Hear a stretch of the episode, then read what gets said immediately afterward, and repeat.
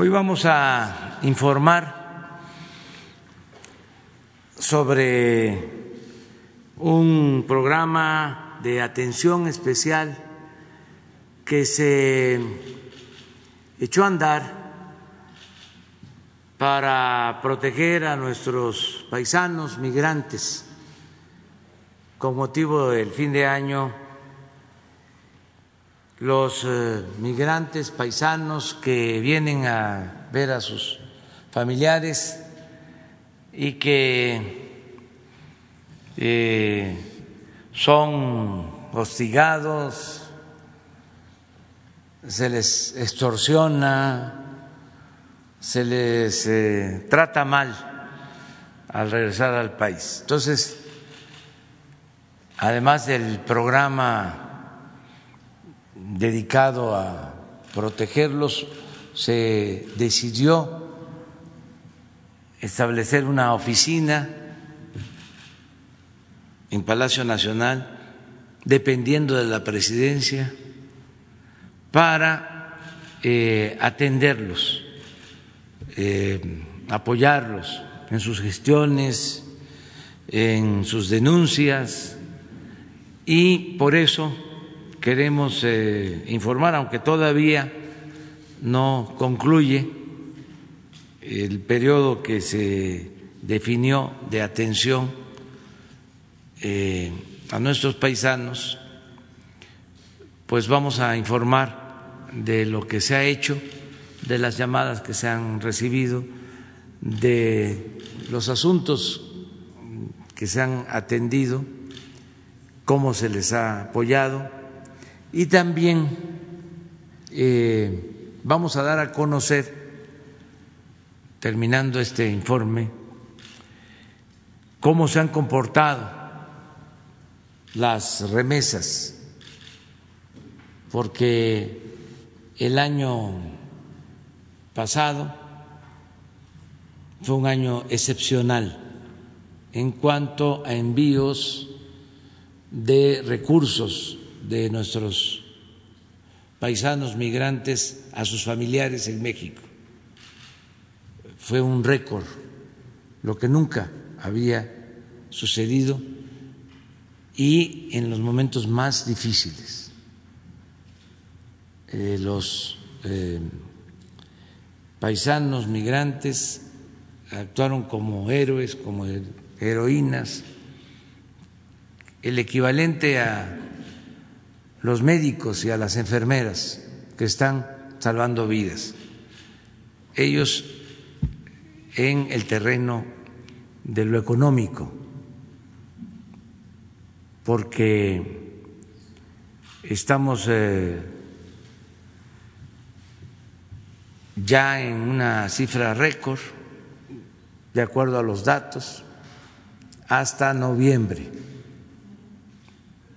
Pero la estimación que tenemos para diciembre, lo mismo, vamos a rebasar los 40 mil millones de dólares de remesas. Es un incremento de un año a otro de un año normal a un año con pandemia del 11%. Entonces vamos a informar sobre esto eh, para que se conozca el gran apoyo que han significado estos envíos en la circunstancia en la que está nuestro país. Entonces empezamos con Emiliano, que nos informe sobre este, el programa de atención. ¿Qué tal? Buenos días, presidente. Buenos días a todos. Eh, daremos un breve informe de lo que ha hecho la oficina de presidencia eh, con respecto a este plan de seguimiento al tema de paisanos. Eh, ¿Me prestas el micrófono? Gracias.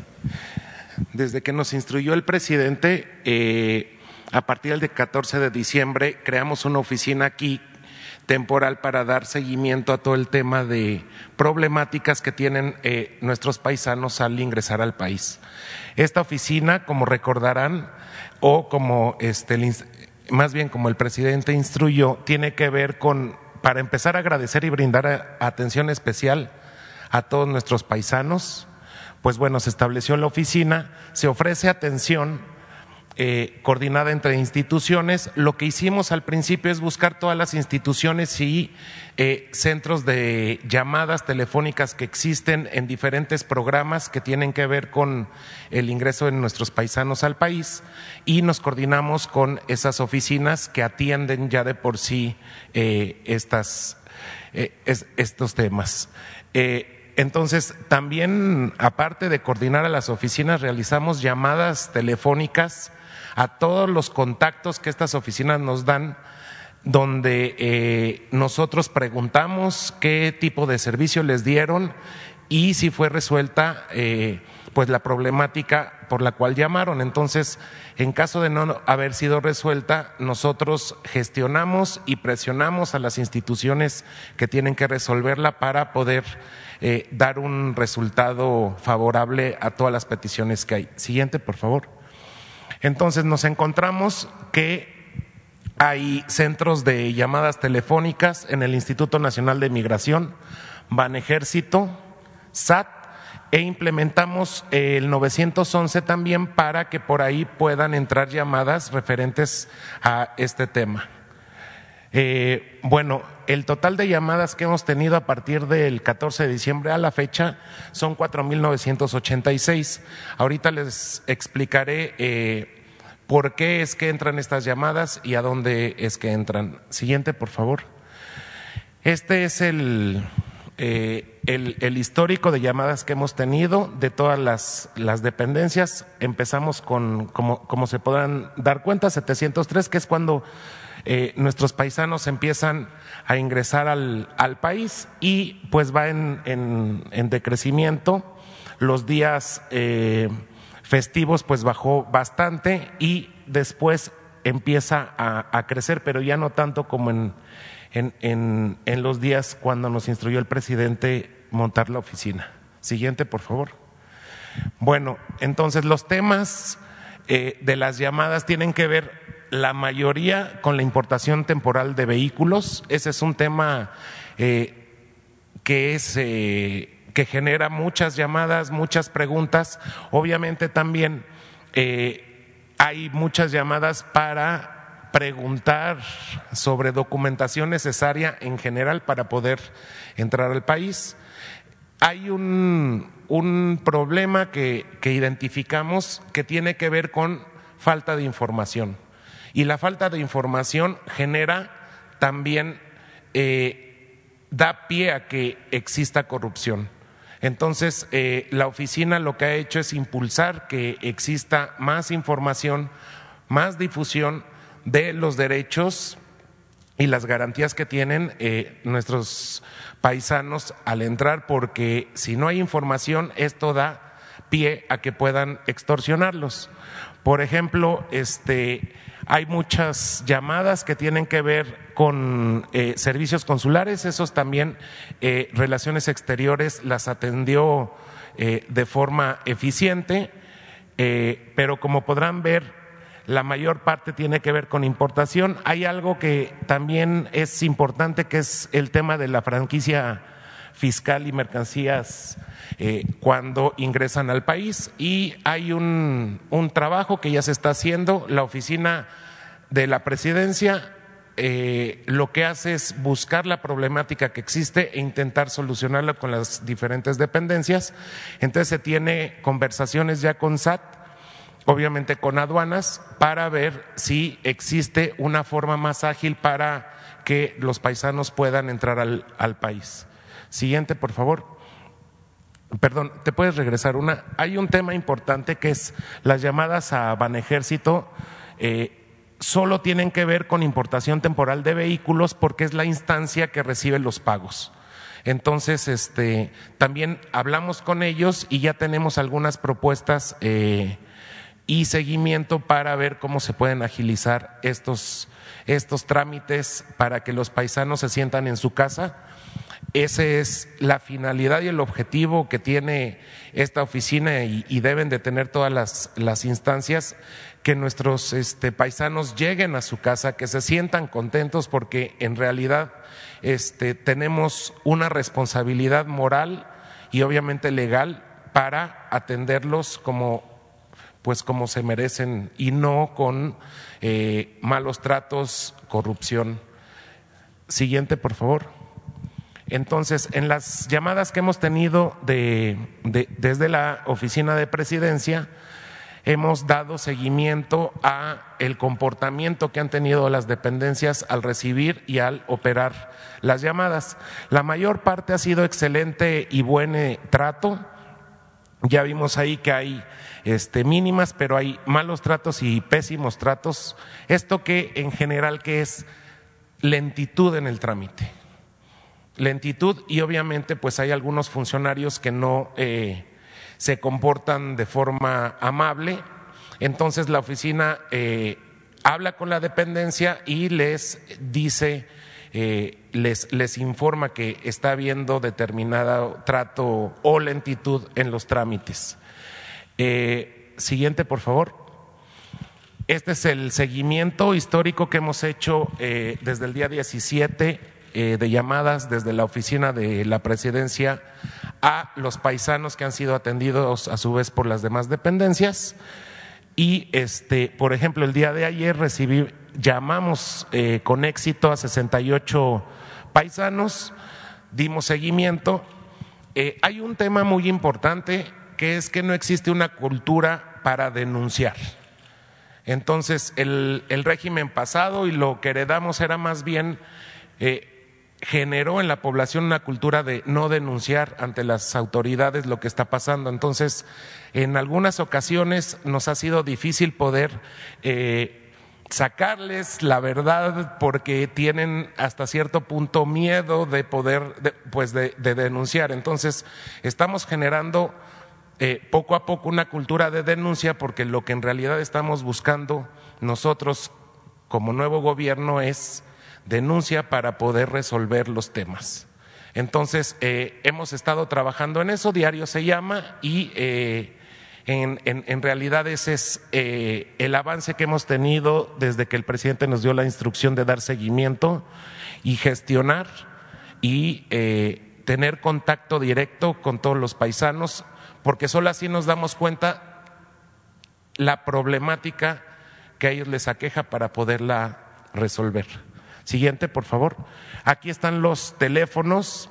Este, son teléfonos eh, que llevan ya mucho tiempo, los paisanos ya los conocen, están identificados con ellos, excepto el 911, que es una línea eh, para el contacto nueva que pusimos, eh, porque es muy fácil de, de recordar. Entonces, aún así, dejamos aquí todos los teléfonos para que pueda haber contacto con estas dependencias y a su vez nosotros poder dar seguimiento. Entonces, eso es en, general el trabajo que hemos hecho y seguimos. Eh, estaba planeado porque los, los, los programas terminan el 31 de diciembre, entonces nosotros propusimos ampliarlo a mediados de este mes, que es cuando nuestros paisanos ahora regresan, que también genera problemática para, para su regreso. Entonces, eh, vamos a extender los tiempos lo que sea necesario. Nuestro primer plan es a mediados de, de este mes, pero iremos viendo cómo se comporta las llamadas y cómo es que va eh, avanzando el regreso de los paisanos a su pues, pues al país donde ahorita residen. Es todo. Bueno, ahora vamos a ver el comportamiento de las eh, remesas, que esto es muy importante. Esto es por mes. Eh, del 19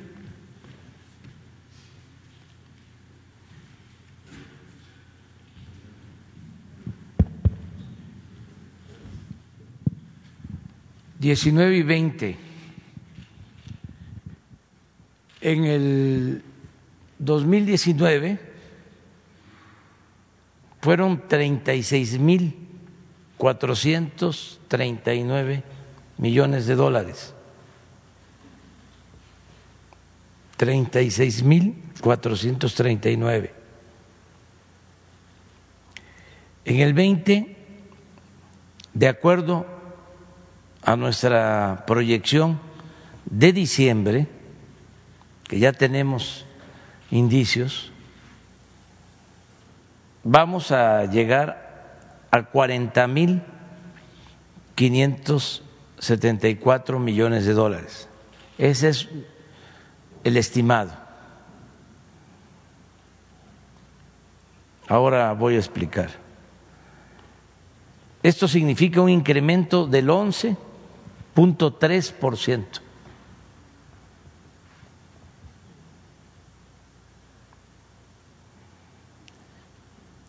Hace dos días el Banco de México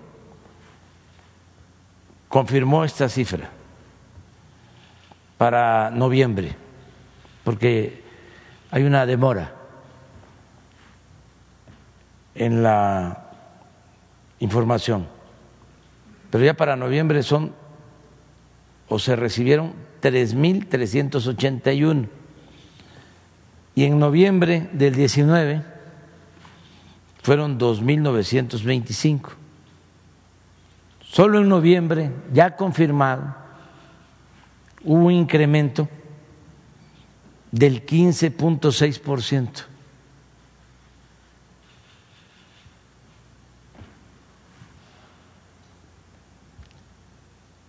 Esto es lo que se recibió en diciembre del 19, 3.119. Y esto es lo que nosotros estamos estimando, porque tenemos un mecanismo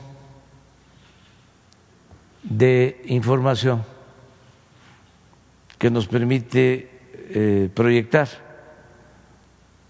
y calculamos que va a ser un incremento todavía superior del 16.3. Pero aún si se comportara igual que diciembre del 19, de todas formas llegaríamos a 40 mil millones de dólares.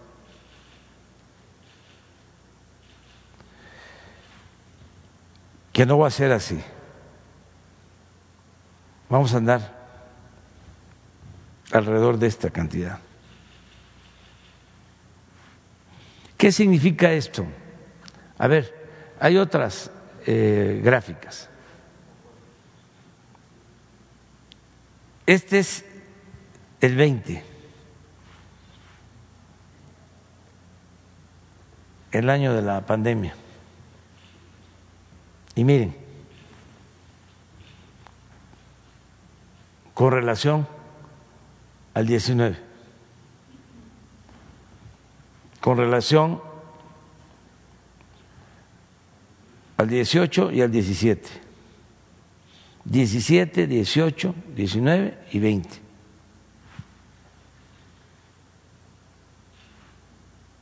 Esta es nuestra proyección.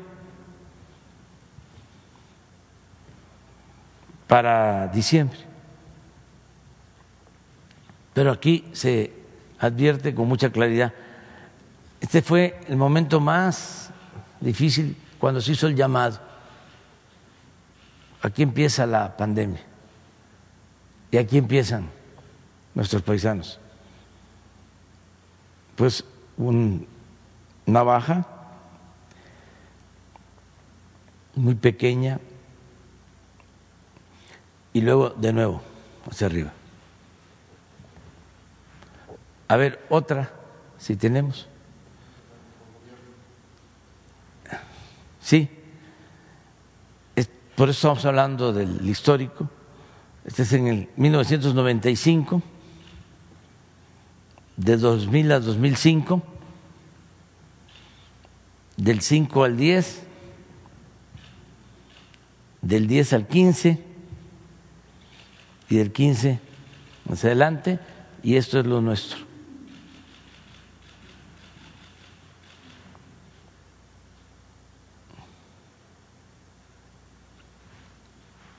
¿Ya no hay otra?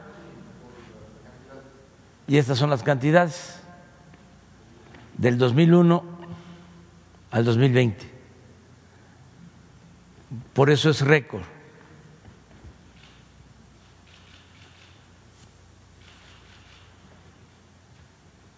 Ya se tenía en el 19, pero en una situación, vamos a decir, de normalidad, sin pandemia.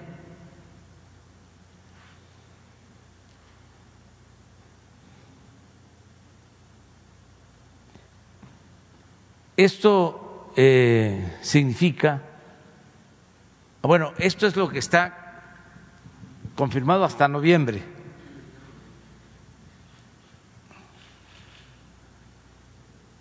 Hasta noviembre. Por eso son 10.9, pero nuestra proyección es que vamos a llegar a más de 40 mil millones de dólares. Ya con las cifras oficiales del Banco de México ya es récord, hasta noviembre. Pero va a ser récord en diciembre con un incremento como nunca se había visto. Esto significa en pesos 900 mil millones de pesos. Es la principal fuente de ingresos de nuestro país. Para tener una idea, si estas remesas son 900 mil millones, que llegan a 10 millones de familias, es un promedio como de 350 dólares mensuales por familia.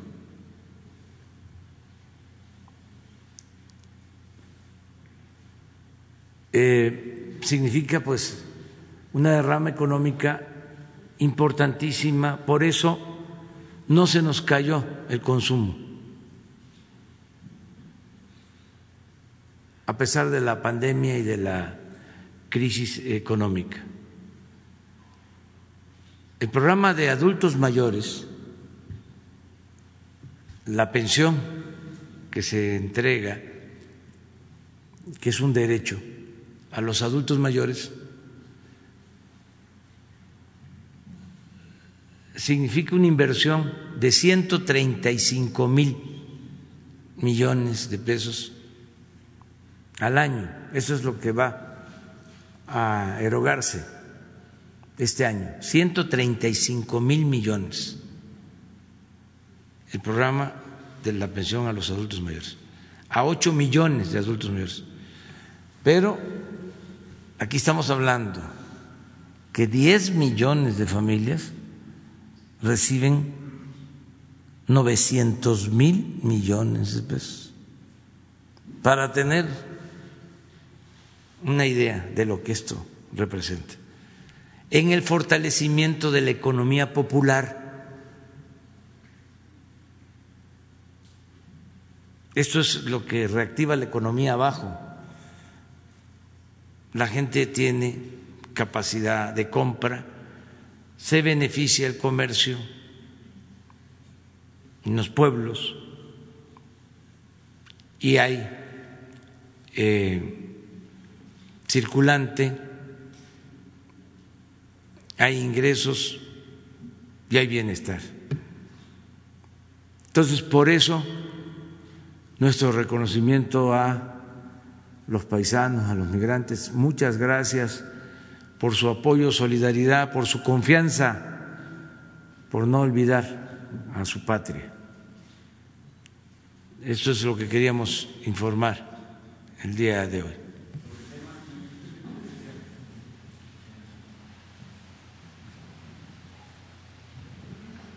Presidente, buenos días. Judith Sánchez Reyes, corresponsal de imagen del Golfo de Veracruz.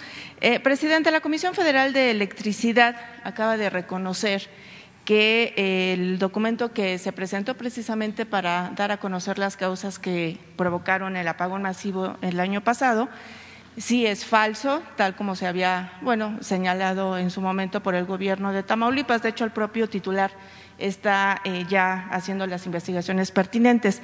¿Cuál es su eh, opinión al respecto? Y si en esta situación, al ser un documento falso que no, digamos, eh, vaya, que supuestamente se daba ahí las causas de este apagón, será conveniente nuevamente hacer investigaciones y poder saber realmente qué es lo que sucedió con este apagón y a lo mejor pensar si pudiera repetirse nuevamente. Bueno, pues yo creo que es bueno reconocer que se cometió un error o más que eso, el que se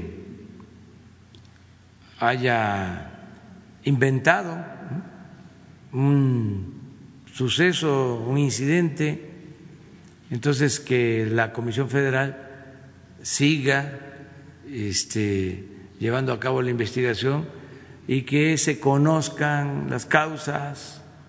De lo que estoy eh, seguro es de que no va a repetirse, porque independientemente de lo que haya originado el apagón, este, el sistema eléctrico está funcionando bien, son, ya lo he dicho y lo repito, muy buenos los trabajadores electricistas, los técnicos, y los que quisieran que fallara el sistema eléctrico constantemente, por eso hubo tanta este, publicidad sobre este caso, pues son los que han apostado a la privatización de la Comisión Federal de Electricidad y también los que apuestan a que nos vaya mal como gobierno.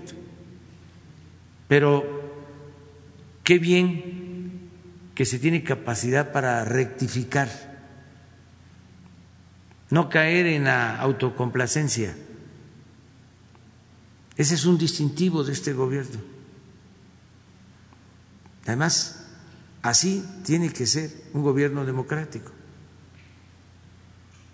Tener capacidad para rectificar y decir la verdad siempre. Entonces ahora va a corresponder a la Comisión Federal de Electricidad aclarar si no fue este lo que al principio sostuvieron, porque este documento es apócrifo, entonces que den la explicación qué fue lo que causó el apagón. Y adelante. Bien. Eh, Antes pues no cambiaba nada, ¿no? O sea, antes este había silencio por completo, ¿no? Pero ahora no. Ahora la vida pública tiene que ser cada vez más pública. No se puede engañar al pueblo. Sí, eh, en otro tema, presidente, el año pasado, obviamente, uno de los casos que más eh, llamó la atención mediáticamente y bueno, a nivel eh, opinión pública fue justamente la extradición de Emilio Lozoya. Eh, llegó y llegó aquí a nuestro país, sin embargo, pues en los últimos meses del del 2020 ya no se tuvo información al respecto. Y bueno, eh, esto también ha causado un poco de inquietud porque estamos casi a tres semanas en que termine, obviamente, pues todo lo que tiene que ver con su proceso aquí eh, en el país. Eh, ¿Usted tiene información al respecto? ¿El, fiscal le ha dado información, algunos datos? No tengo este, información del fiscal, pero lo que considero es de que se están llevando ya mucho tiempo en las eh, averiguaciones. Desde luego le tengo confianza, lo he dicho varias veces, al fiscal, al licenciado Alejandro Gersmanero, eh, es un hombre íntegro, y eh, comprometido con la impartición de justicia. Sin embargo, coincido de que ya ha transcurrido mucho tiempo, aunque también imagino que se están haciendo bien las cosas, se están eh, presentando las pruebas ante el Poder Judicial, en fin, eh, lleva algún tiempo la investigación, pero ya creo yo que es necesario, lo digo de manera muy respetuosa, porque la Fiscalía es eh, autónoma, creo yo que es importante que se informe sobre el estado de esta investigación. ¿Establecería sobre esta investigación y otras.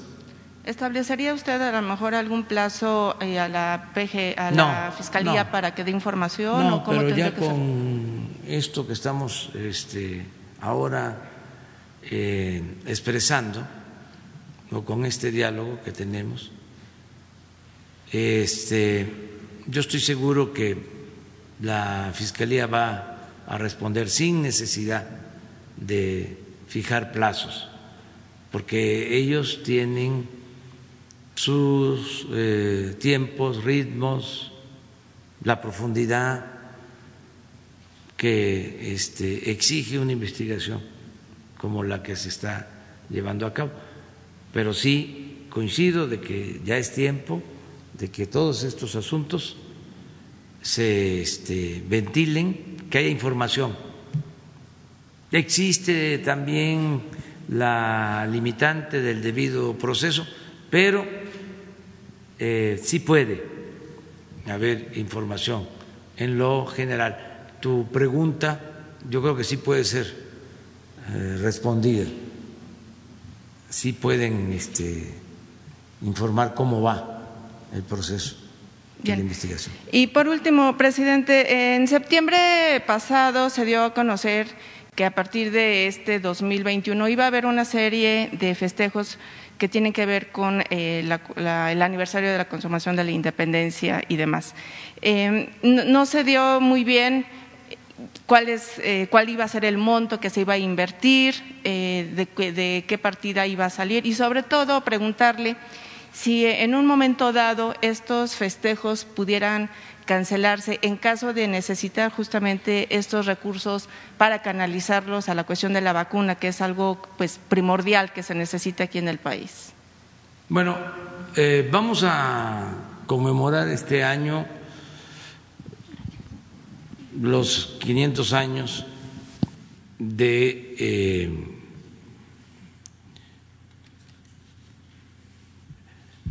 invasión o conquista, como se quiera interpretar,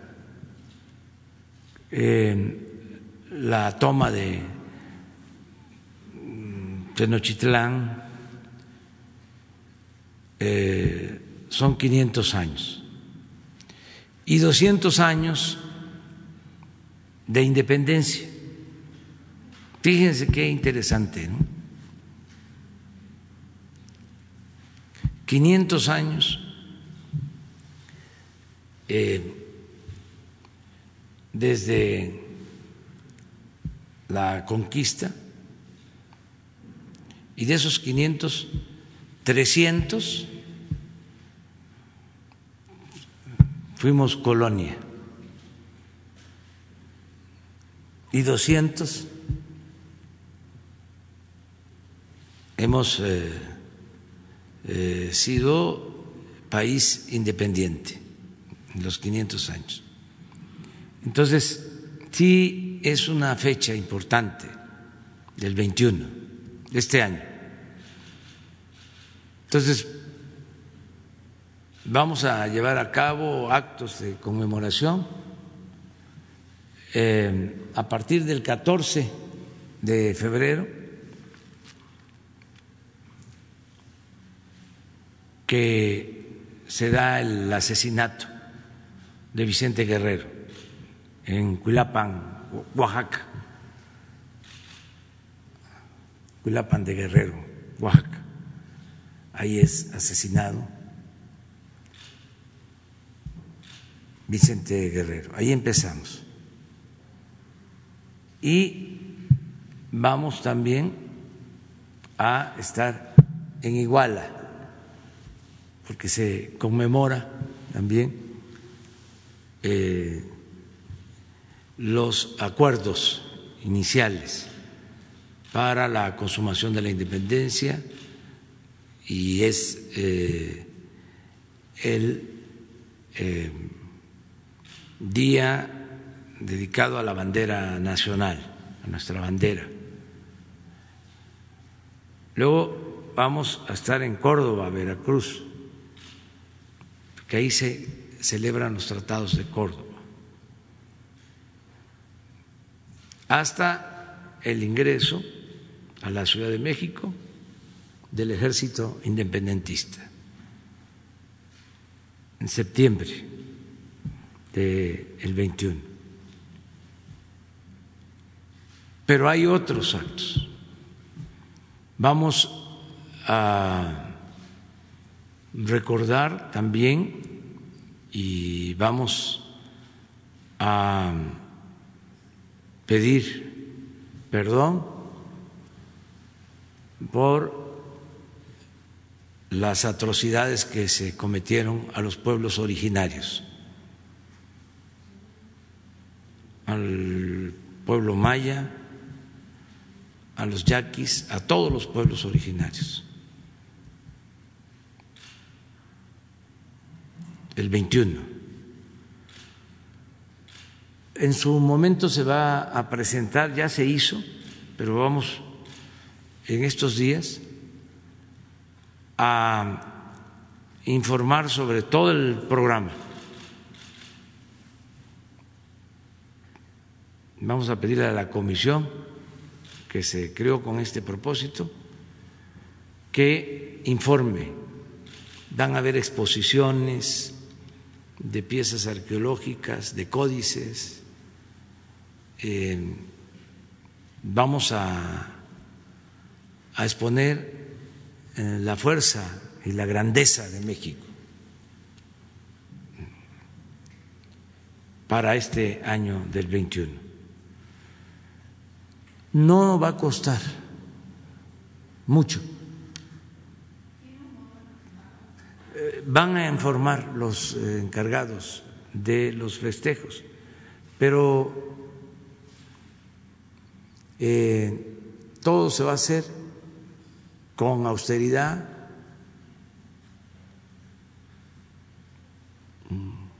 sin eh, gastos superfluos, sin parafernalia pero sí vamos a llevar a cabo eh, esta conmemoración, que es muy importante. Eh, el dinero de la vacuna ya se tiene. Tenemos para comprar todas las dosis y garantizar la vacunación universal y gratuita a toda la población. Y esto es eh, una inversión que no gasto menor y nos van a ayudar. Este eh, estoy seguro los gobiernos estatales porque se va a hacer en distintos puntos de la República. Vamos a estar por ejemplo en Champotón. Ahí vamos a recordar lo que fue la resistencia de los mayas cuando la invasión europea. No pudieron tomar Champotón. Y se le conoce a esa batalla como la batalla de la mala pelea a ver si no me equivoco, cómo se le conoce a la resistencia de Champotón, que no pudieron ahí los europeos este, arribar porque una resistencia fuerte. Tiene un nombre. Es lo mismo cuando se habla del árbol de la noche triste y otros dicen de la noche alegre. Acá el nombre es de la mala pelea o algo así. Ahora lo vamos a saber. Y otros dicen de la buena pelea. ¿Ah? La mala pelea. Y otros dicen la buena pelea. Entonces, por eso es aquello de cuando alguien se quiere pasar de, de listo actuar con prepotencia, de ahí viene aquello de decirle toma tu champotón. Sí, pero yo no lo voy a hacer aquí. O sea, porque se hace completo así. Pero toma tu champotón porque no pudieron por la resistencia de los mayas. Entonces, em, es contar la historia, o sea, de dónde venimos, y eh, eh, exponer la grandeza cultural de México, que es algo extraordinario. ¿no? No, no, se va a cancelar. Y de aquí se va a exponer este, cuál es el programa. Al contrario, este, lo que queremos es que la gente participe, desde luego, con todos los cuidados sanitarios. Esperamos que para entonces ya eh, estemos avanzados en la vacunación. El primer acto, el aniversario del asesinato de Vicente Guerrero, es el 14 de febrero, a ver si no me equivoco, 14 de febrero. Entonces ahí empezamos. Este, y se termina hasta finales de septiembre todo el programa. Y van a haber cosas muy importantes.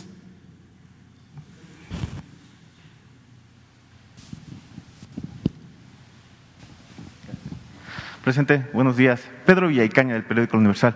Presidente, eh, usted el fin de semana eh, señaló en su video eh, que por el outsourcing se habían perdido más de 277 mil eh, empleos eh, en el mes de diciembre. Presidente, hoy se da a conocer que todavía sigue esta práctica en el, en el gobierno federal. Para este año, para 2021, todavía hay dependencias que están contratando este sistema de, contratación de trabajadores. Usted pues se ha referido que es inmoral tener este tipo de, contratos. Eh, ¿Qué ha pasado ahí, presidente? Eh, ¿Se le ha informado? ¿Usted está, estaba informado de estos tipos de contratos que todavía hay en el gobierno federal? Sí hay, eh, seguramente, y se tienen que este, eliminar, pero son procesos. Este, tenemos que reformar la ley y que quede completamente prohibido y además poner el ejemplo en el gobierno para que no se utilicen estas prácticas. Si es que hay dependencias del gobierno que este, contratan trabajadores y los despiden para no pagarles aguinaldo otras prestaciones. Eso es completamente indebido. Entonces, este, va en serio el que va eh, a desaparecer, se va a eliminar la subcontratación. Entonces, ¿esto será un proceso poco a poco o usted No, ya tenemos eh, previsto que para el primer trimestre de este año se eh, envía la iniciativa. Ya está ya, pero buscando un acuerdo este, y también esperando a ver si reaccionaban y no sucedía lo mismo, pero vimos que este, se continúa con estas prácticas. Entonces, yo sí creo que debe eliminarse la subcontratación, el outsourcing, todo esto que se creó y que da eh, pie a que eh, se despidan a los trabajadores sin garantizarles sus prestaciones. Entonces se hace un llamado al gobierno federal, a diferentes a todos, que A todos. Sí. Presidente, eh, como segunda pregunta, eh, ¿hay cierta eh, preocupación por parte de médicos particulares que no necesariamente están en hospitales COVID de, privados, sino doctores que dan consulta a casa, particulares que tienen su pequeño consultorio, que informan que están atendiendo casos de COVID? Entonces, ellos están preocupados o más bien quieren saber si había alguna forma de que ellos podrían acceder a la, a la vacuna. Sí, hay que buscar la manera de este, tomarlos en cuenta. Eh, ya se está em, integrando el padrón de eh, los médicos que atienden COVID en hospitales privados. En eso ya vamos avanzando, porque la idea, eh, el compromiso es vacunarlos a todos, tanto trabajadores eh, del sector salud, del gobierno, del sector público y del sector privado, a todos. Es una prioridad. Los que están este, en los hospitales y que están atendiendo COVID, aunque se trate de hospitales privados. Ya se está hablando con las asociaciones de estos hospitales para que eh, entreguen sus padrones y se les eh, vacune.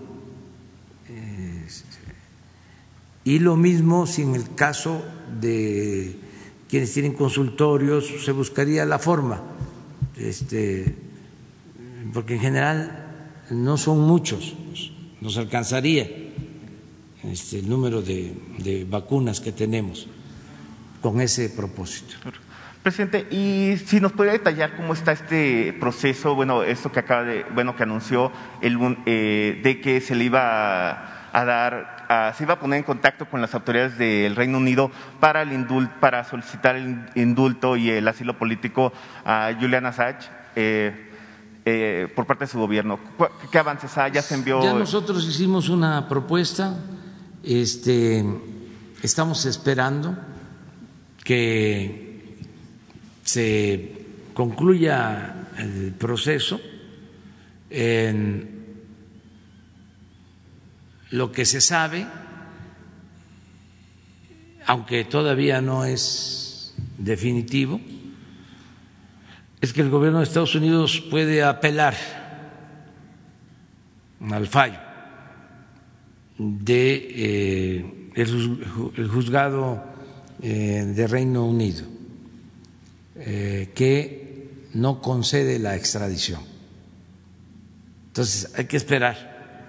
Eh, también sabemos que en el Reino Unido no hay este, denuncias en contra de Assad. Eh, de modo que, al quedar en firme, este, la resolución de la juez que pues, tendría que dejarlo en libertad en el Reino Unido. Pero eh, todavía falta ver lo de la apelación. De todas maneras, nosotros estamos este, pendientes y sí estamos este, haciendo algunas eh, gestiones con ese propósito, de que si se decide, y esto tiene que ver con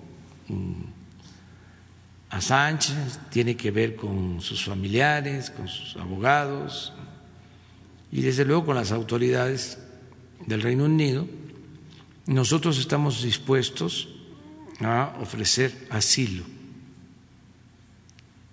si así se determina. También hay que esperar eh, lo que eh, termine de resolver el gobierno de Estados Unidos, porque si no apelan, pues ya es este, una decisión que permite dejar en firme la resolución de la juez del Reino Unido. Em, si se apela, pues hay un procedimiento para eh, rectificar o rechazar la apelación en tiempo también. Ojalá y no se apele. Eh, para que se le conceda la libertad a Sánchez. Em, por eh, considerar de que se trata de un asunto de la defensa de sus derechos fundamentales.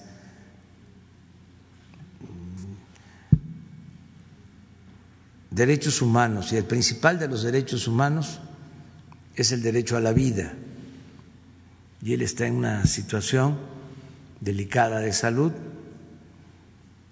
y eh, no eh, podría soportar eh, más tiempo en la cárcel. Entonces, sí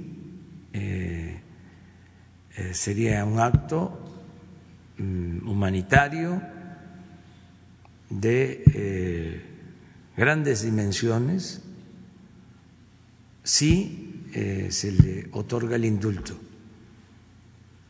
Y por eso la actitud de nuestro gobierno, la actitud de México.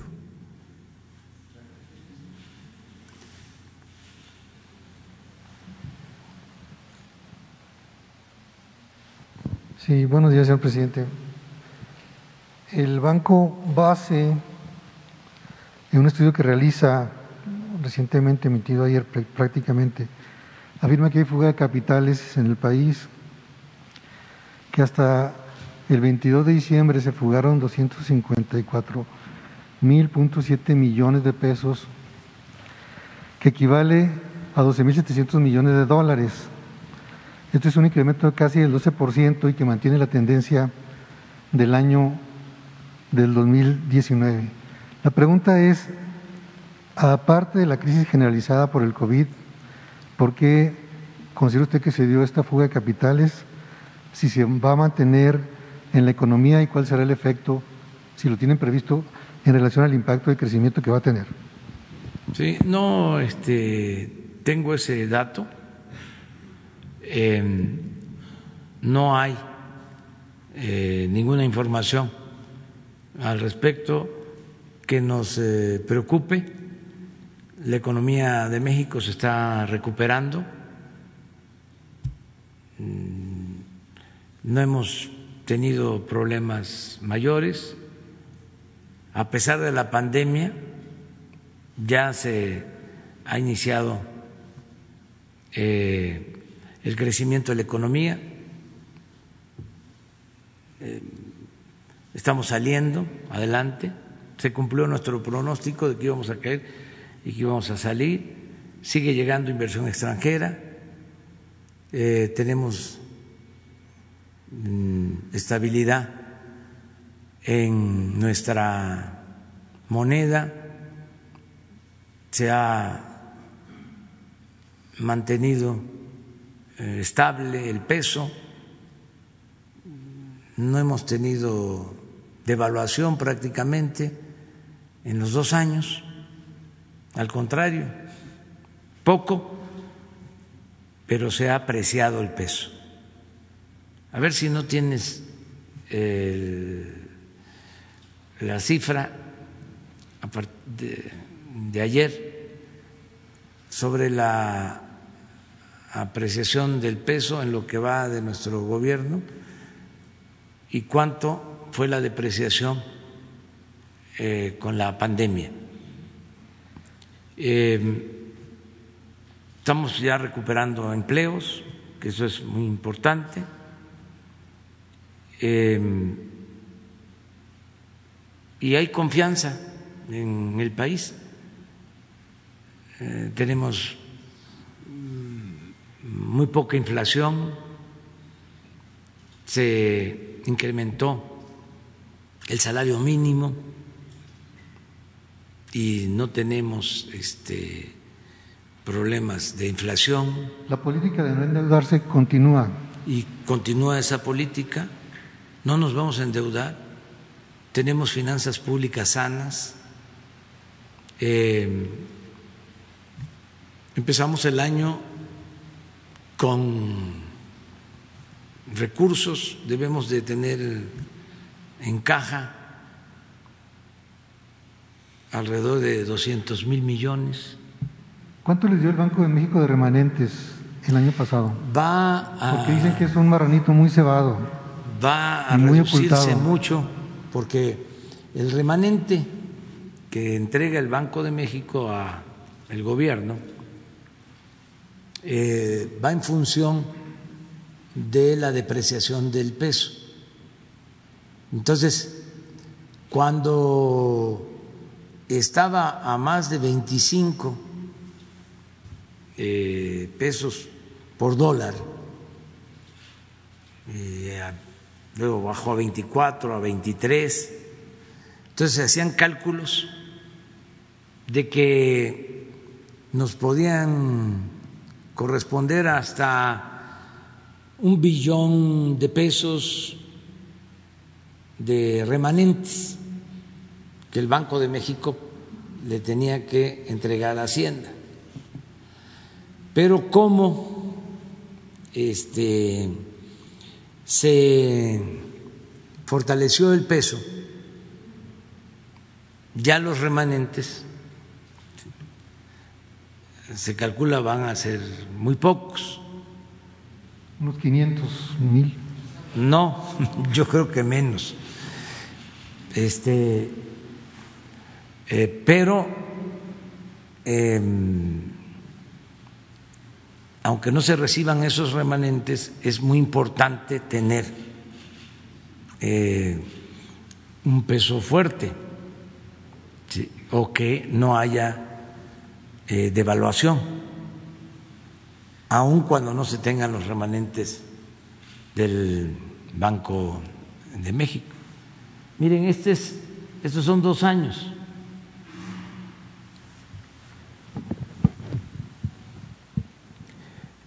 Y en dos años, a pesar de la pandemia,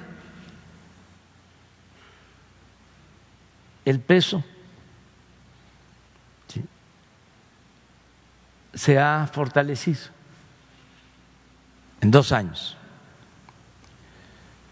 Se ha apreciado en 2.3 por ciento.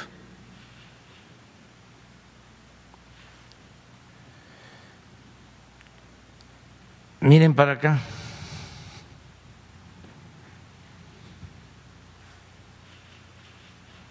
Esta es depreciación. Nada más que ya quítenlo porque es de mal gusto. Este, entonces, por eso no vamos a tener los remanentes del Banco de México o no se van a tener eh, los mismos eh, recursos. ¿Cuánto sería? 300. Pues este, yo deseo que sea eso. En otro Este- tema, señor presidente, Si nos dan esos remanentes, también va claro. Eso es, es muy importante. Esos remanentes eh, se tienen que destinar a eh, pago de deuda. Por eso, este, lo que se reciba va a estar destinado al pago de deuda. pero pues indirectamente ayuda mucho ayuda. porque reduce deuda y reduce pago de servicio de deuda. Todo lo que se haga en ese sentido. En otro punto, señor presidente, hay incertidumbre en el, en el sector agrario en relación a dos puntos básicos. Uno es la tenencia de la tierra y otro es el manejo del agua. Existen en la Cámara de Diputados y de Senadores iniciativas que buscan regular la extensión de la propiedad agrícola, modificar su uso y también sobre el manejo del agua. Ya ve que hubo un problema el año pasado serio en relación al uso del agua en los distritos de riego. ¿Cuál es su posición y qué va usted a proponer este año para manejar estos temas, si es que lo va a hacer, y si esto implicaría la cancelación de las concesiones, un reuso de las concesiones, que el Estado maneje directamente eh, la distribución del agua en lugar de los distritos de riego? ¿Cuál es su posición al respecto? Bueno, primero decir que no hay ninguna iniciativa para modificar el régimen de tenencia de la tierra. No existe Ninguna propuesta de nosotros. Y consideramos que no eh, sería conveniente en estos tiempos. No eh, pensamos que eh, se deba de llevar a cabo un cambio en ese sentido. En lo que es el manejo del agua, más que este el eh, estatizar el manejo del agua, eh, lo que tenemos que hacer es detener la privatización y sobre todo eh, combatir la corrupción que hay en todo lo relacionado con el manejo del agua, el acaparamiento, este, el que eh, se den permisos para sobreexplotar los mantos acuíferos, eh, el que una persona concentre eh, una gran cantidad, un gran volumen de, agua, el que se utilice el agua para usos no básicos, por ejemplo, el que se otorguen permisos para poner eh, plantas cerveceras en el norte o donde no hay agua y que esa cerveza se destine a la exportación, aún destinándose al mercado interno, este, pues hay que cuidar el agua. Eh, no es impedir que haya plantas eh, cerveceras, es que si se quieren instalar y su principal materia prima es el agua y no hay agua suficiente en el norte o en la laguna o en el Bajío, este, dar facilidades para que se instalen las plantas en el sureste, donde hay agua. En el Papaloapan ya hay eh, una cervecera en Tuxtepec, ahí está este, el río eh, Papaloapan. ¿Habría alguna modificación a la ley de agua? Ahí está el Grijalva, ahí está el Osumacinta, ahí hay muchísima agua. Y es cosa también de convencer a eh, los empresarios cerveceros de que tienen que ir eh, a buscar el mercado de la costa este de Estados Unidos y que se puede desde el sureste eh, exportar vía marítima hacia la costa este con bajos costos, porque toda nuestra relación con Estados Unidos la estamos haciendo solo eh, por la frontera norte. En la mayor parte del intercambio comercial se da en los estados del norte, pero podría este, avanzarse hacia eh, estados de la Unión Americana de la costa este, desde el sureste, vía marítima, que eso es lo que estamos propiciando. Por eso lo de el istmo de Tehuantepec, por eso la rehabilitación del puerto de Coatzacoalcos, eh, el mejorar el puerto de Dos Bocas, el ampliar eh, el puerto de Progreso, el puerto de Ceiba Playa en Campeche. y en el caso de la cerveza y de eh, otros productos que requieren agua, por ejemplo, la producción lechera, cómo estar solo sembrando alfalfa que consume muchísima agua para producir leche, que es en eh,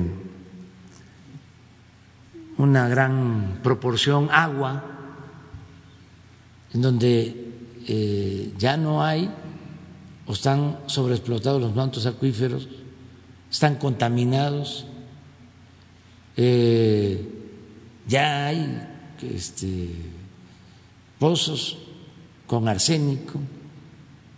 ¿Cómo vamos a estar eh, queriendo resolver el problema con platas de tratamiento de arsénico? Imagínense. Eso no.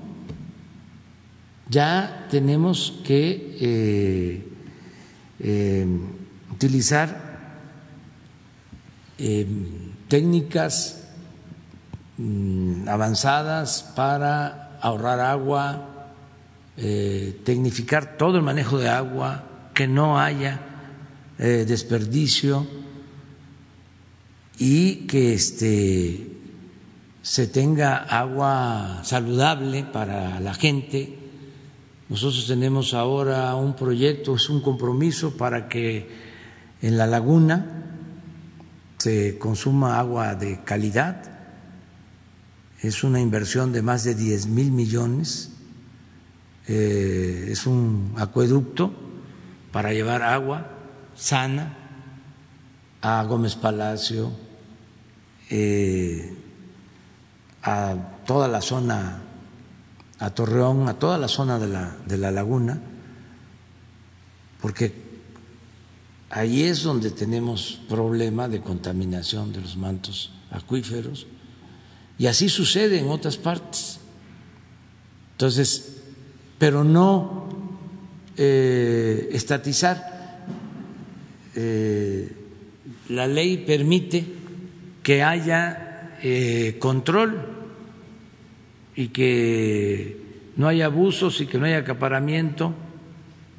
Entonces no hace falta ninguna eh, iniciativa, aun cuando son libres los legisladores y también los movimientos sociales que están en defensa del agua para hacer sus propuestas. Pero yo lo que considero es que eh, si no hay corrupción, si no hay influyentismo, se puede avanzar mucho con el marco legal actual sin necesidad de hacer ninguna reforma.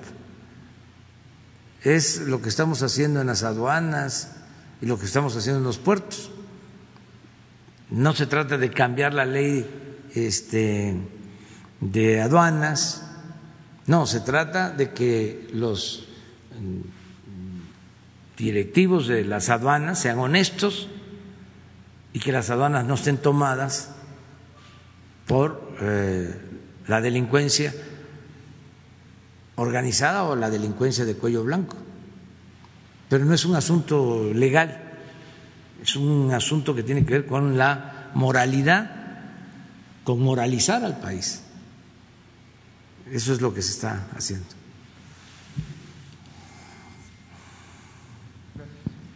Buenos días, señor presidente. Buenos días a todos y a todos. Mi nombre es Diego Elías Cedillos, de Diario Basta, Grupo Cantón.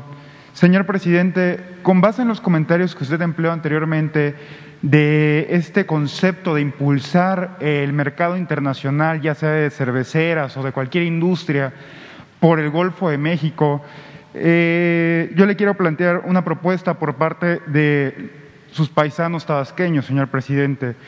Eh, aprovechando la coyuntura de las inundaciones en el Estado y de la debacle que tuvo Villahermosa que fue impedido en su momento las inundaciones, hay un factor preponderante que se vive en la ciudad. El malecón del Estado, que usted bien conoce, ha estado desolado últimamente en diversas administraciones desde hace muchísimo tiempo. Gobernadores van, gobernadores vienen, presidentes municipales van y vienen, y es imposible poderlo levantar. Entonces, señor presidente, aunado a lo que comentó usted, de impulsar el, mecanismo marítimo para la distribución de, múltiples, de, múltiple comercio, estaría en la posibilidad del gobierno federal, por parte de la Secretaría de Marina, de poder impulsar un proyecto para eh, la reconstrucción del malecón de Villahermosa y a su vez, con base en lo que comentó, impulsar en todo el estado de Tabasco un proyecto integral para que se vuelva punta de lanza el Estado en, el comercio exterior con toda la frontera sur de la costa este de Estados Unidos, ya sea por el puerto, de, por la ciudad de frontera, por Paraíso, etcétera. ¿Sería posible por parte del gobierno federal impulsar eso, señor presidente? Sería la primera. Gracias. Sí, ya se está este, haciendo, se está llevando a cabo. Hay un programa integral para todo el manejo del agua en el sureste y en especial en Tabasco. Ya se inició. En estos días están por comenzar los trabajos de desasolve de la barra de frontera. Van a trabajar eh, dragas desasolvando la barra de frontera, por donde este, desemboca el Grijalva y el Usumacinta, los ríos más grandes de México. Esa barra está asolvada y se va a dragar. Eh, es una inversión importante a cargo de la Secretaría de Marina y se van a desasolvar eh, muchos ríos. Además, se va a eh, reconstruir completamente el malecón de Villahermosa. Ya está la inversión, ya este año se empieza a trabajar, ya se tiene el proyecto ejecutivo, entonces ya lo puedo anunciar porque se tiene el presupuesto con ese propósito. Entonces estamos trabajando. Ayer eh, me reuní con quienes eh, están a cargo de proyectos en el sureste y mencionaba de que dos proyectos del sureste eh, van a eh, destinar a los estados del sureste, solo dos proyectos van a, a implicar una inversión de 100 mil millones de pesos este año. El tren Maya y la refinería de Dos Bocas. 100 mil millones de pesos. No crédito, ¿eh? presupuesto federal. Esto nunca se había eh, realizado en el sureste. No había inversión durante el periodo neoliberal para el sureste, ni para Chiapas, ni para Tabasco, ni para Campeche, nunca una inversión así. Imagínense dos proyectos que van a contar con 100 mil millones, los empleos que se generan, el bienestar que se genera.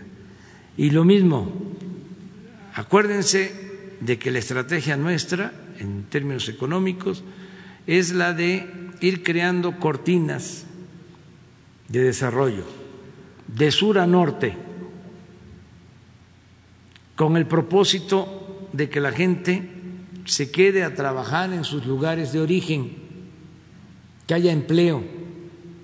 Entonces, empezamos en el sureste, pero además del tren Maya, que va a significar muchos empleos, que significa también fomento al turismo, porque es eh, desarrollar más las eh, zonas arqueológicas, ese gran potencial cultural que tiene México en el sureste, todo lo que es el mundo maya. No hay en el mundo una región así, con tanta riqueza arqueológica, cultural.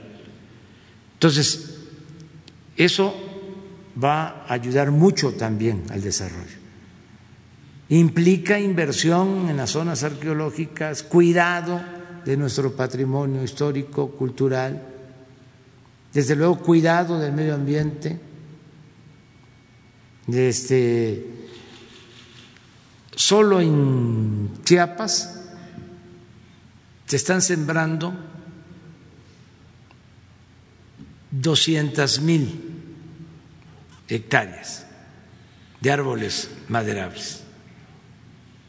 Hay 120 mil sembradores que están eh, recibiendo este, apoyos para cultivar sus parcelas, sean comunales, ejidales o pequeñas propiedades. Y ya llevamos dos años ya tenemos cedros así y caobas también. Y ese programa va a continuar todo el sexenio. Lo que quiero es que cuando terminemos en el 24, si así lo decide el pueblo, tengamos caobas ya de 8 y de 10 metros, con ya un grosor considerable. Lleva tiempo. Una caoba puede llevar hasta 30 años. Dicen, no, ya no lo voy a ver. Sí, puede ser, ya no lo vamos a ver nosotros, pero lo van a ver nuestros hijos, nuestros nietos. Y además, eso es eh, cuidar nuestra naturaleza. Entonces, eh, se está invirtiendo mucho en eh, Chiapas, en Tabasco, en Campeche, en Yucatán, en Quintana Roo, luego Oaxaca y Veracruz, lo que significa el istmo, todo el desarrollo del istmo. Es otra cortina. Luego nos internamos más, vamos más hacia el centro, Oaxaca. También está sembrando vida, pero también eh, se están haciendo los caminos con el uso intensivo de mano de obra. Ah, nos, eh, jalamos más hacia el centro, llegamos aquí, este, al Valle de México, el, aeropuerto, Felipe Ángeles, lo que se está haciendo. Imagínense cuánto consumo de cemento, cuánto consumo de acero, de varilla, cuánta mano de obra, más este es aquí en el valle. Eh, vamos a comprar los trenes para el tren Maya. Y ojalá. Y Bombardier, las empresas que tienen sus plantas en México, hagan buenas ofertas para que ese dinero, esa inversión, se quede en el país y se convierta en empleos. Imagínense si en Ciudad Sagún se hacen los trenes para el tren Maya. Cuando fui jefe de gobierno, compramos 40 trenes, 400 vagones a Bombardier y se hicieron en Ciudad Sagún. Ahí andan los trenes de calidad, ya cerca de 10 años, y se dio mucho trabajo en Hidalgo. Entonces, ese es el propósito. Pero vamos más al Bajío, igual. Con el Tratado de Libre Comercio se está impulsando más todavía la industria automotriz, la industria de autopartes, más al norte, Nuevo León tiene un gran eh, desarrollo como siempre, y luego las ciudades fronterizas que tienen un plan especial. Si viviéramos en Juárez o en Matamoros o en Reynosa o en Nuevo Laredo, estaríamos pagando la gasolina a 13 pesos, que es lo que debe estar costando allá como cinco pesos menos de lo que pagamos aquí en la Ciudad de México, porque es un programa especial de apoyo a la frontera. En los 3.180 kilómetros de frontera, porque es la última cortina para que la gente no tenga necesidad de irse, porque bueno, Estamos hablando de lo importante de las remesas, pero ya no queremos que los mexicanos tengan que abandonar a sus familias y arriesgarlo todo para buscar algo que mitigue su hambre, su pobreza, sino que el mexicano pueda ser feliz donde nació, donde están sus familiares, sus culturas. Ese es nuestro proyecto. Entonces, eh, por eso me preguntas del sureste y hablo de que es todo el país, pero sí estamos eh, invirtiendo más en los estados con mayor pobreza, con más abandono. Muchas gracias, señor presidente.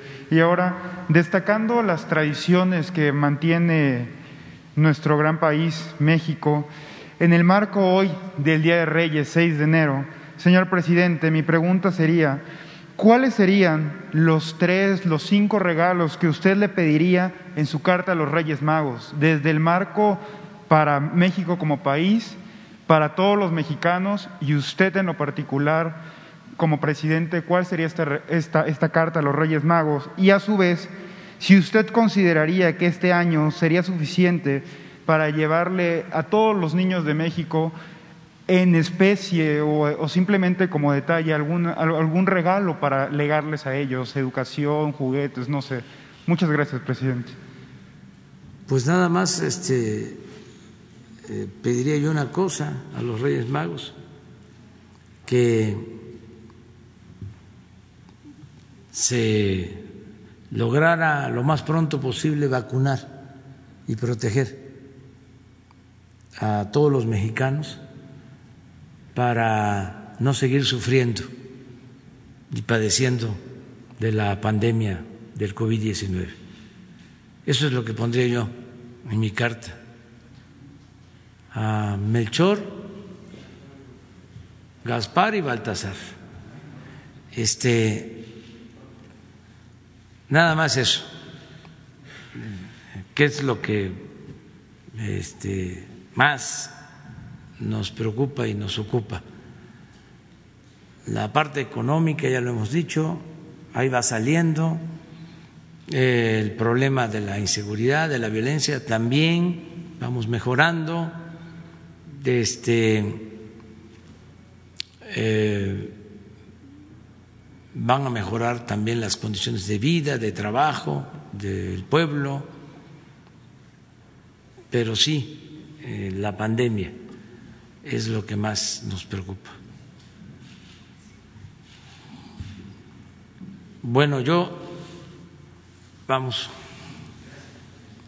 Y luego una compañera, porque ahora sí parece el club de Toby esto. Buenos días, presidente. Tiene que ver con lo del Día de Reyes. Eh, me contactaron muchos jóvenes niños, niñas de Acapulco, de Guerrero eh, eh, hay varias cartas que le están pidiendo a usted, que con gusto se las participo, a Jesús Ramírez Cuevas. Eh, vieron el video en donde usted está practicando béisbol. Hacen lo mismo su profesor de nombre Israel, es un profesor jubilado del Seguro Social. Practican polo acuático en el mar. Hacen calistenia, ejercicio fuerte, después relajación y después de ese video le piden de Reyes Magos que los vaya a visitar que los vaya a ver jugar, que los vaya a ver entrenar. Están ahí en el Parque de la Reina y también en Puerto Marqués, que a propósito de Puerto Marqués, el día, hace unos días que yo le pregunté antes de que finalizara el 2020, le dije que estaban ahí este, como que en el limbo 250 millones de pesos para la reconstrucción de esa playa. Pues en ese mismo día, de inmediato, muchos funcionarios de su gabinete eh, hicieron contacto con los habitantes de Puerto Marqués y lo que no ha sucedido en diez años, en dos años de su gobierno, este, pues ya van a poner manos a la obra y lo están invitando ahí precisamente los habitantes de Puerto Marqués a que vaya, están agradecidos por todavía no se hace nada, pero bueno, esto viene a empatarse con lo que el gobernador de Guerrero, Héctor Astudillo, eh, ha venido implementando desde hace cinco años un millón cuatrocientos mil pesos mensuales para los pobladores de esa región que se vieron afectados. Es decir, hay invitación por partida doble, presidente, ahí. Si esa es mi primera pregunta, ¿qué le responde ahí a los niños? ¿Hay cartas? Pues que este, eh, los felicito mucho porque están eh, practicando el deporte.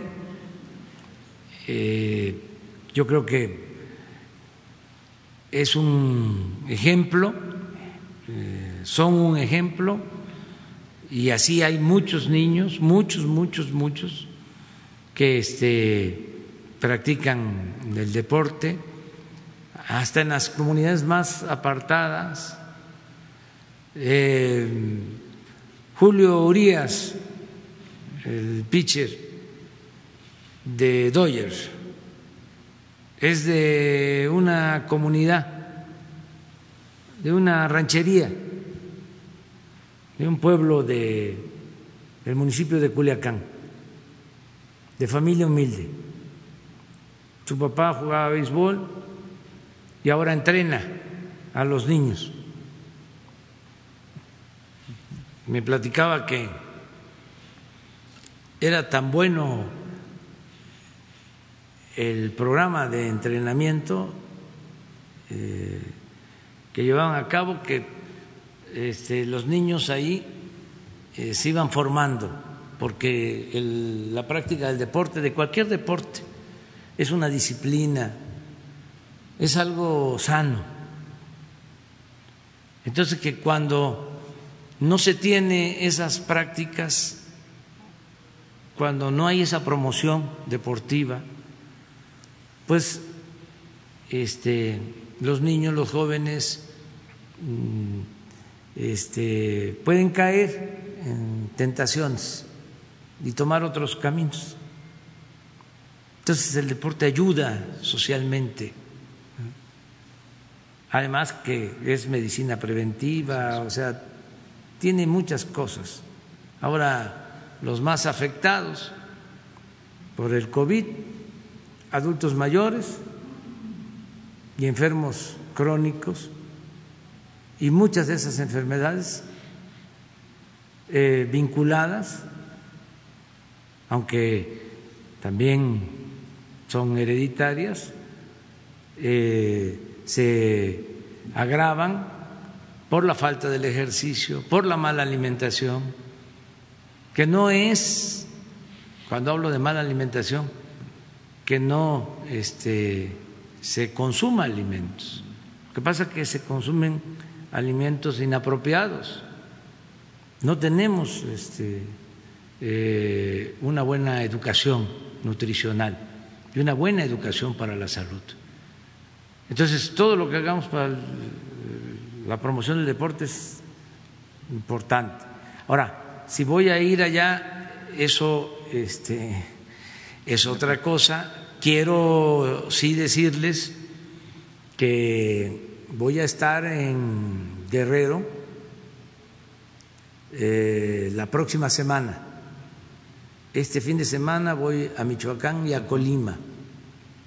Y la próxima semana voy de nuevo a Michoacán, porque voy al puerto de Lázaro Cárdenas y voy a la costa grande de Guerrero y termino en Acapulco. Entonces, ahí puede ser. Sí, eh, se trata de un programa que voy a, este, a revisar de desarrollo urbano en Acapulco, en la colonia Renacimiento y en otras colonias se están llevando a cabo acciones de desarrollo urbano ya son dos años, eh, hemos eh, destinado pues eh, como 800 millones de pesos en Acapulco, lo que ya está ejercido y lo que está por ejercerse. Y estamos trabajando de manera coordinada con el gobernador Héctor Astudillo, que es un gobernador responsable entonces, sí, eh, eh, voy a estar mm, la próxima eh, semana por allá. Bien, presidente, y mi segunda pregunta tiene que ver con Michoacán. Hace un par de días Grupo Milenio publicó un reportaje que tiene que ver con el resurgimiento de autodefensas, pero ahora con el carizo, el perfil de que estas están siendo encabezadas por mujeres, presidente. Ahí, en este sentido, la secretaria de Seguridad Pública de su gobierno, Rosa Isela, este, ya está haciendo algo ahí como para entrar en contacto con estos grupos, para disuadir. Este, están abriendo zanjas para las mujeres, los grupos de autodefensa, para que no entre el cártel Jalisco Nueva Generación, es decir, una mayor presencia de la Guardia Nacional, del Ejército, Fuerzas Armadas, presidente. ¿Es cuánto?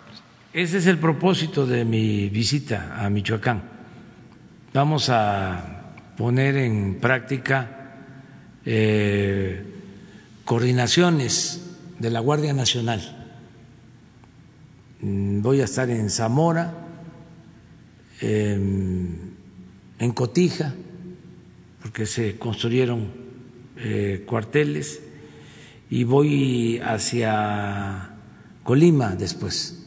Pero ese es el propósito. Em, está aumentando la incidencia electiva en Michoacán, eh, está siendo Guanajuato y Michoacán los estados que ahora nos están preocupando más este, en, lo que tiene que ver con violencia. Y eh, por eso se está eh, atendiendo, por eso vamos. Y este, Rosa Isela está pendiente, ya está incorporada completamente. Todos los días tenemos este, nuestra evaluación, sabemos lo que pasó ayer. ¿Quieren ver qué pasó ayer en cuanto a homicidios? Lo vemos y, y tiene que ver con lo que tú estás comentando.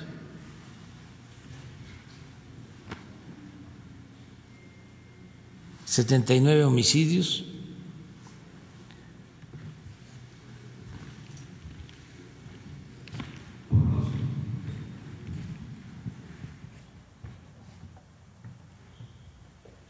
Ayer.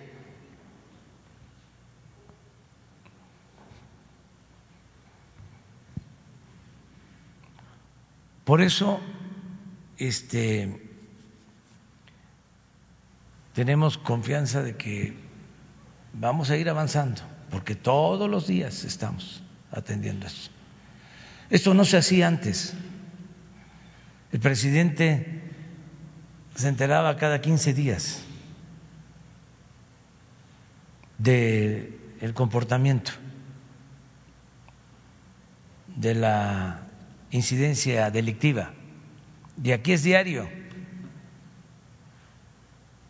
podemos decir que hubieron 10 estados ayer sin homicidios. Pero miren cómo se concentra 32% en dos estados. Y sigue estando Guanajuato arriba. 19% del total. Entonces, por eso es la, la gira allá a Michoacán y sí estamos este, atendiendo esto. O sea que lo que estás mencionando sobre Michoacán sí es algo que debe de ser atendido. Y yo estoy seguro que la gente de Michoacán nos va a ayudar, todos, porque tenemos que conseguir la paz. Es importantísimo vivir en paz.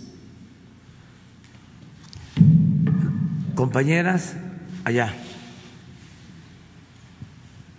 Buenos días, presidente. Me llamo el de México News y sin censura. A propósito del tema de los eh, héroes paisanos, hemos recibido denuncias en donde pues buscan alguna forma de realizar una inversión similar a lo que era el programa 3 por 1 pero se quejan de que no tienen información de cómo poder hacer una inversión en infraestructura en sus comunidades de las que salieron hace varios años. Y también del mismo tema migrante, ¿qué hay sobre estos intentos? ¿Qué haría el Gobierno de México sobre estos intentos de Estados Unidos por no aplicarle la vacuna COVID a los eh, migrantes que están indocumentados? Pese a que han dicho que sería poco ético negarles la vacuna y que los hospitales no les van a pedir datos que interfieran con su situación legal, pues en realidad estos intentos persisten, las denuncias están todavía sobre la mesa. ¿Qué hará el Gobierno de México respecto de estos dos temas sobre los paisanos? Bueno, sobre este último tema, vamos a pedirle a la Secretaría de Relaciones Exteriores que se ocupe de esto. Yo creo que este, por humanismo, también por ética, pues se debe de vacunar a todos. La iniciativa que presentamos en la ONU va en ese sentido.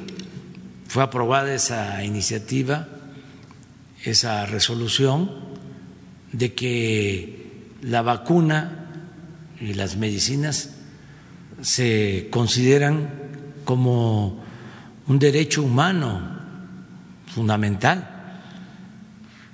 Entonces vamos a, verlo.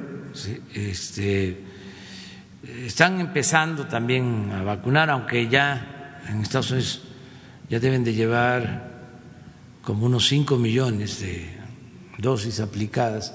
No tenemos el, cuadro sobre el reporte, pero falta todavía y o sea, estamos en tiempo para que se vacune a todos, este, a nuestros paisanos y haríamos todos los trámites para que este, no se les niegue esa posibilidad.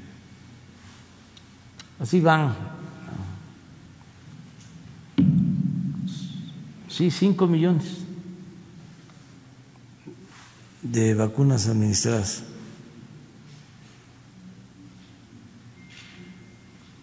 Luego China, Israel, que es el que lleva más en cuanto a porcentaje de población lleva ya vacunada el 15% de su población. Reino Unido, Emiratos Árabes, Rusia, Alemania, Italia, Canadá, Polonia, España,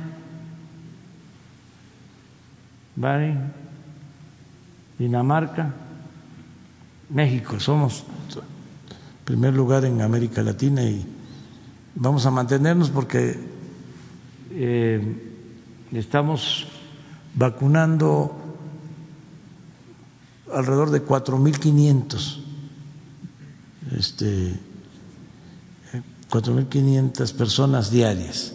Vamos a aumentar esto, que estamos bajos y tenemos existencia. Y ya la semana que viene vamos a tener más, porque van a llegar el 12 están llegando más de 400 mil dosis de Pfizer y cada semana más de 400 mil. Entonces sí tenemos que seguir eh, avanzando en esto y estamos buscando resolver el que tengamos la vacuna suficiente para lograr vacunar a finales de marzo ese es el propósito a todos los adultos mayores del país. Pero eso es lo que corresponde a nuestro plan y también ayudar a que no se deje de vacunar en Estados Unidos a nuestros paisanos. De, ser necesario, ¿estaría dispuesto a, vacunar México, a cubrir las vacunas de los migrantes indocumentados? Sí, sí, que es un derecho este, universal lo haríamos. La otra pregunta, ¿cuál es? Sobre el lo que fue el suspendido el programa 3x1, hay denuncias de algunos ah, paisanos que este, quieren invertir en infraestructura. Sí, se puede ver en la Secretaría de Economía, allá con Tatiana Cloutier. Este, vamos a tomar nota, ¿no? Y, presidente, eh, lamentablemente, hay muchos medios de comunicación que están ya exigiendo la renuncia del doctor Hugo López Gatel. Esto es algo que vienen haciendo desde el día de ayer medios de comunicación, partidos políticos, eh, insisten con esta renuncia.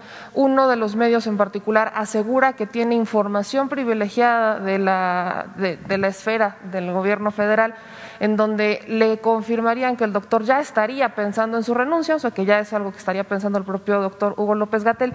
Y rescato lo que menciona eh, Ciro Gómez Leiva porque dice que si el doctor Hugo López Gatel tuviera honor profesional, se tendría que ir. Utilizó prácticamente ese término. Eh, preguntarle si usted sabe si esa intención del doctor Hugo López Gatel es real qué piensa acerca de este término, más cuando estamos hablando de políticos y medios de comunicación que hablan de autoridad moral, autoridad política y honor profesional. ¿Qué periódico es ese? Bueno, el que lo menciona es La Política Online. Ah, pues no. No se conoce mucho. Este, Pues es eso, es que es política. Así se llama, ¿no? El medio. Sí. Este, no. Eh, al contrario, eh, para nosotros ha sido de mucha ayuda la participación del doctor Hugo López Gatel. Ejemplar. No creo que haya un funcionario en el mundo con esas características, aunque se enojen y ya sé lo que van a, este, a contestar, a replicar. Es de primera el doctor Hugo López Gatel. Preparado. Es un gran profesional. A ver, ¿no tiene su currículum? Sobre todo lo académico. Comparen este currículum con los que fueron antes secretarios de salud.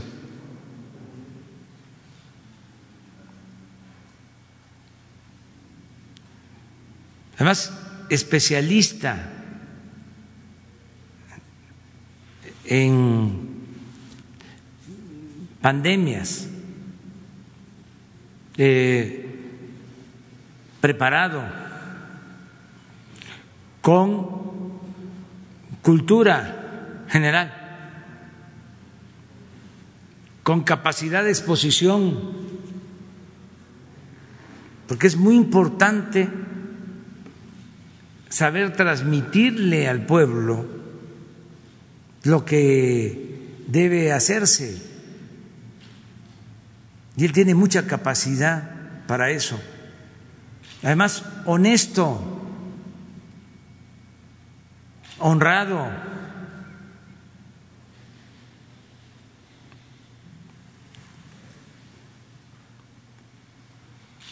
A ver, ¿por qué no lo lees Porque ya yo ya di mi versión.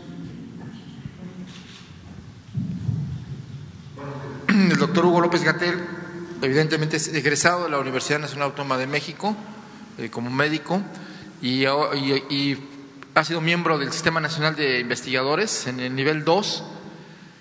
Eh, tiene un doctorado y un postdoctorado en epidemiología en la Universidad Johns Hopkins, Bloomberg School of the Public Health, especialista en medicina interna por el Instituto Nacional de Nutrición. Párate. La Universidad de... Doctorado y postdoctorado en esta universidad de prestigio en Estados Unidos, de las de más prestigio, pero además en la especialidad que se requiere. Y es la universidad de referencia para el tema de la pandemia. Luego, eh, investigador, nivel 2 del Sistema Nacional de Investigación. Nada más hay tres niveles y eméritos. Y aprovecho aquí para decir que el emérito es el secretario de salud, su maestro, el doctor Jorge Alcocer, Premio Nacional de Ciencia.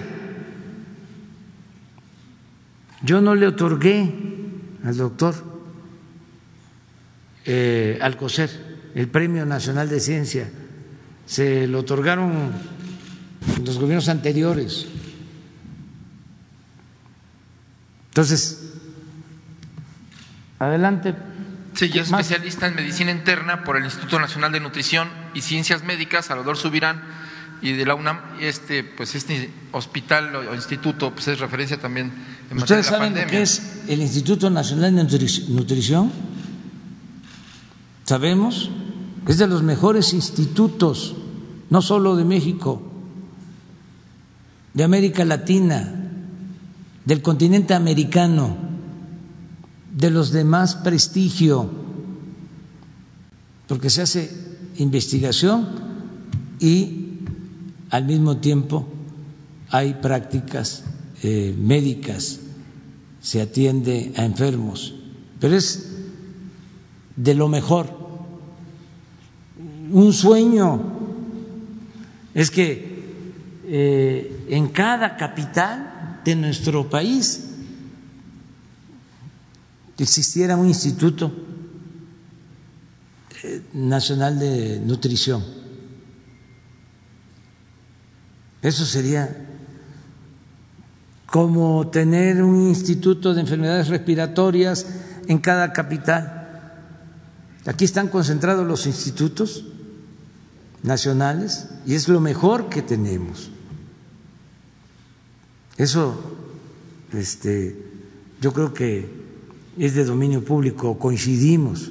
Entonces, de ahí surge, de ahí viene Hugo López Gatel. ¿Cómo vamos nosotros a deshacernos del doctor Hugo López Gatel. A ver, eh, ¿quiénes piden este, que renuncie? Krause, por ejemplo. Sí, entre ellos. A ver. Este, Ciro Gómez Leiva ¿por qué no, el este, profesional. Se produce este, un debate entre Hugo y Krause. Sería muy bueno a ver qué nos dice el doctor Krause. ¿Sí? Este, o cualquier otro eh, comunicador o eh, quién Ciro Gómez Leiva sí que son este, eminencias también este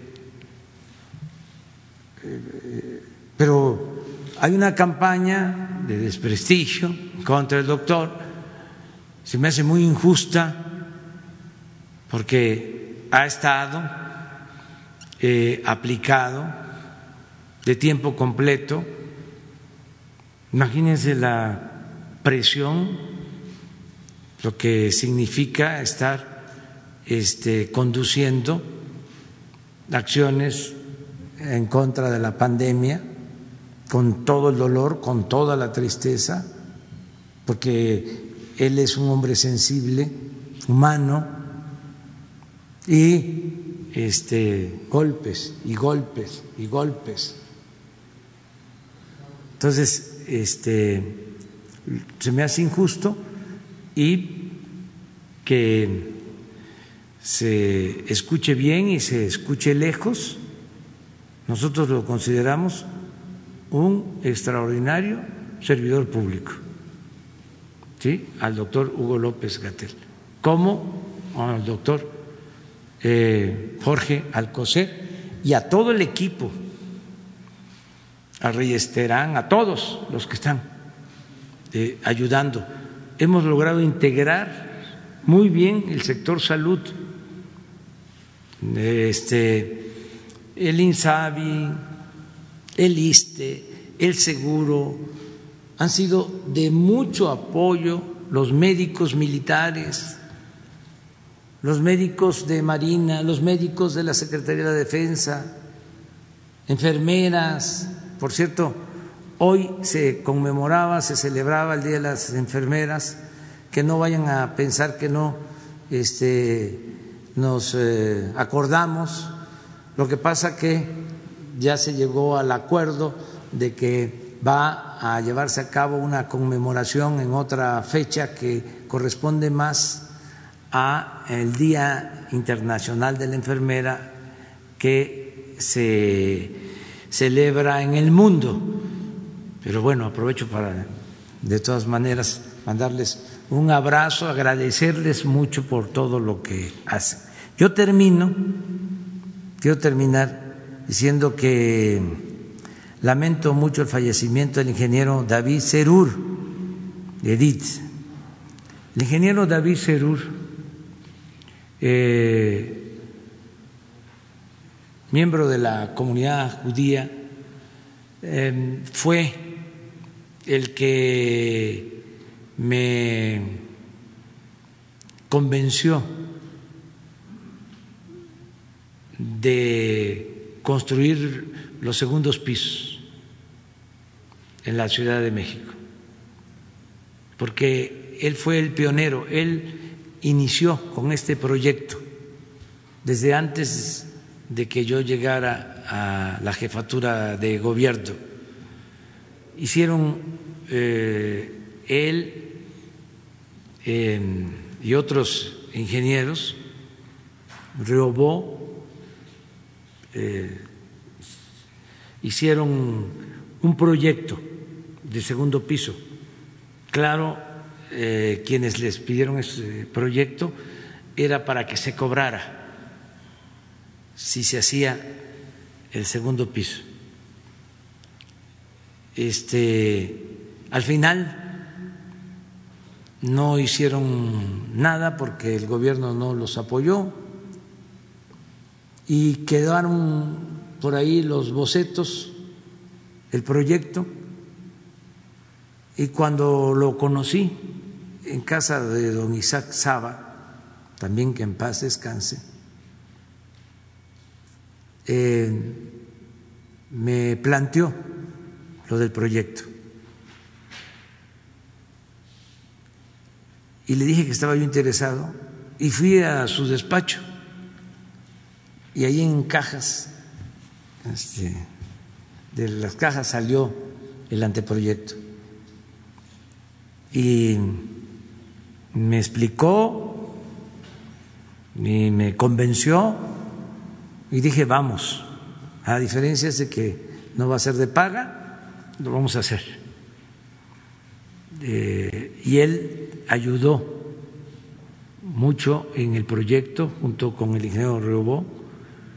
Eh, por eso le envío mi más sentido pésame a sus familiares, a sus amigos y lo recuerdo desde aquí, porque él eh, fue de los iniciadores del segundo piso, primero muy cuestionado el segundo piso, como todo,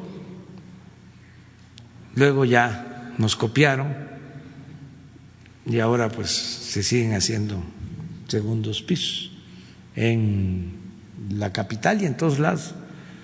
Entonces, un recuerdo al ingeniero David Cerur. Muy bien, terminamos y nos vemos mañana. ¿Quedas pendiente para mañana? ¿Puedes venir? Porque es que me estuvo insistiendo mucho. Allá, aquellos, porque nomás fue para mañana.